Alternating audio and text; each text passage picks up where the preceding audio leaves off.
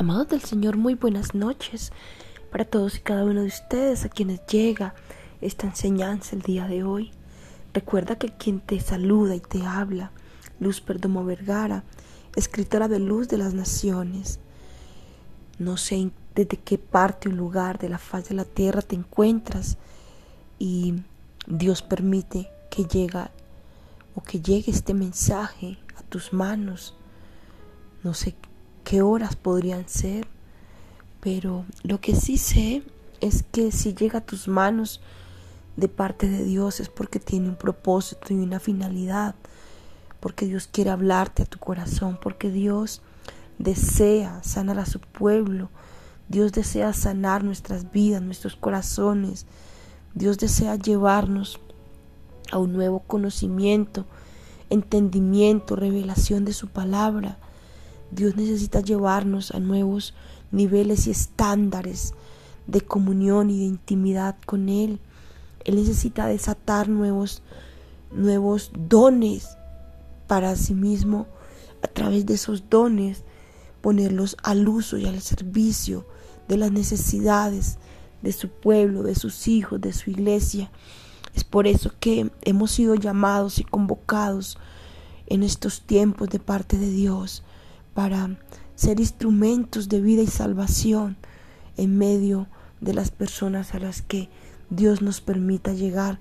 Y de verdad que simplemente tenemos que decir, Señor, heme aquí, envíame a mí, Señor, heme aquí, capacítame, prepárame, háblame, háblame que tu siervo escucha, Señor. Él anhela y desea la disposición de nuestro corazón para que comprendamos que somos instrumentos de parte suya.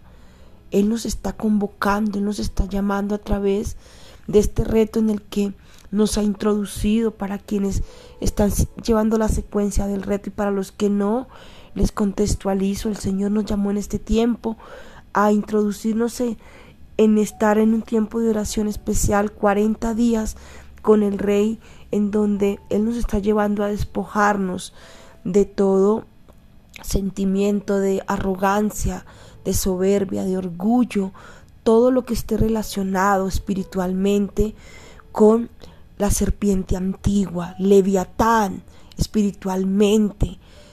Hay muchas personas que desconocen lo espiritual, lo que ocurre en el, en el ámbito espiritual y existe un ámbito de oscuridad espiritual, pero también existe un ámbito espiritual que es de parte de Dios, porque dice su palabra que Dios es espíritu y Él espera que tú y yo, que nosotros, los que aducimos ser parte del cuerpo de Cristo, le adoremos a Él en espíritu y en verdad. Eso dice su palabra.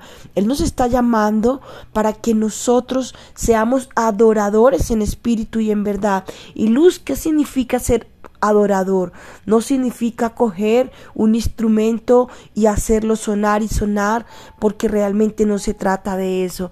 El verdadero adorador es aquel que a través de su testimonio de vida, es aquel que a través de su accionar, es aquel que a través de sus hechos refleja verdaderamente a Jesucristo, es aquel que hace que su vida sea una oración constante diaria 24/7 a Dios, que lo refleja en todo lo que hace. Él nos está queriendo llamar a eso.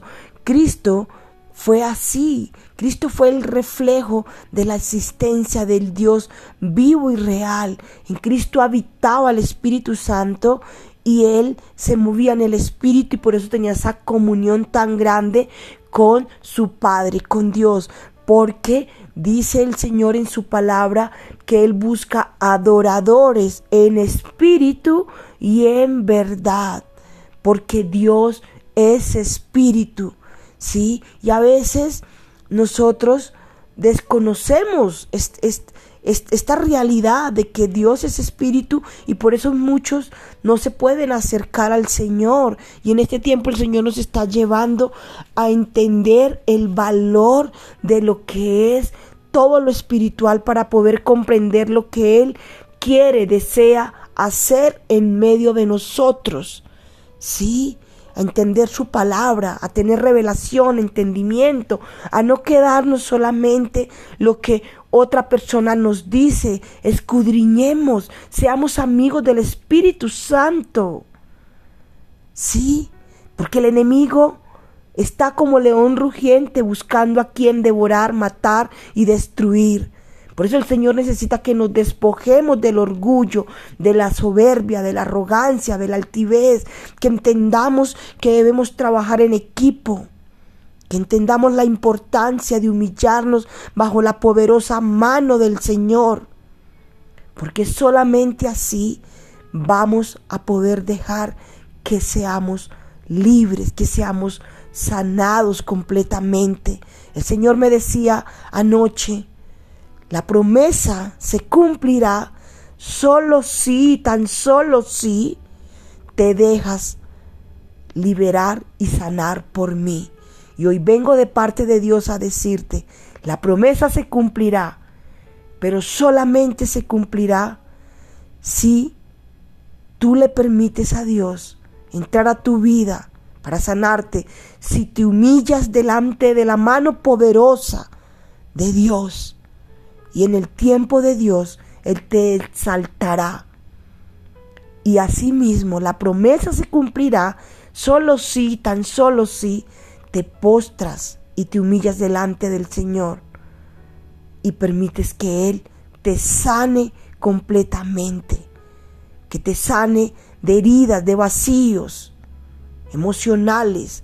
No sé cuál sea tu promesa, pero el Señor dice, solamente la podés cumplir si te dejas sanar por mí. Amén. Ese es el reto, ese es el llamado. Dios te bendiga, tengas una excelente noche, guiada e instruida por el amado Espíritu Santo de Dios. Bendiciones mil para ti.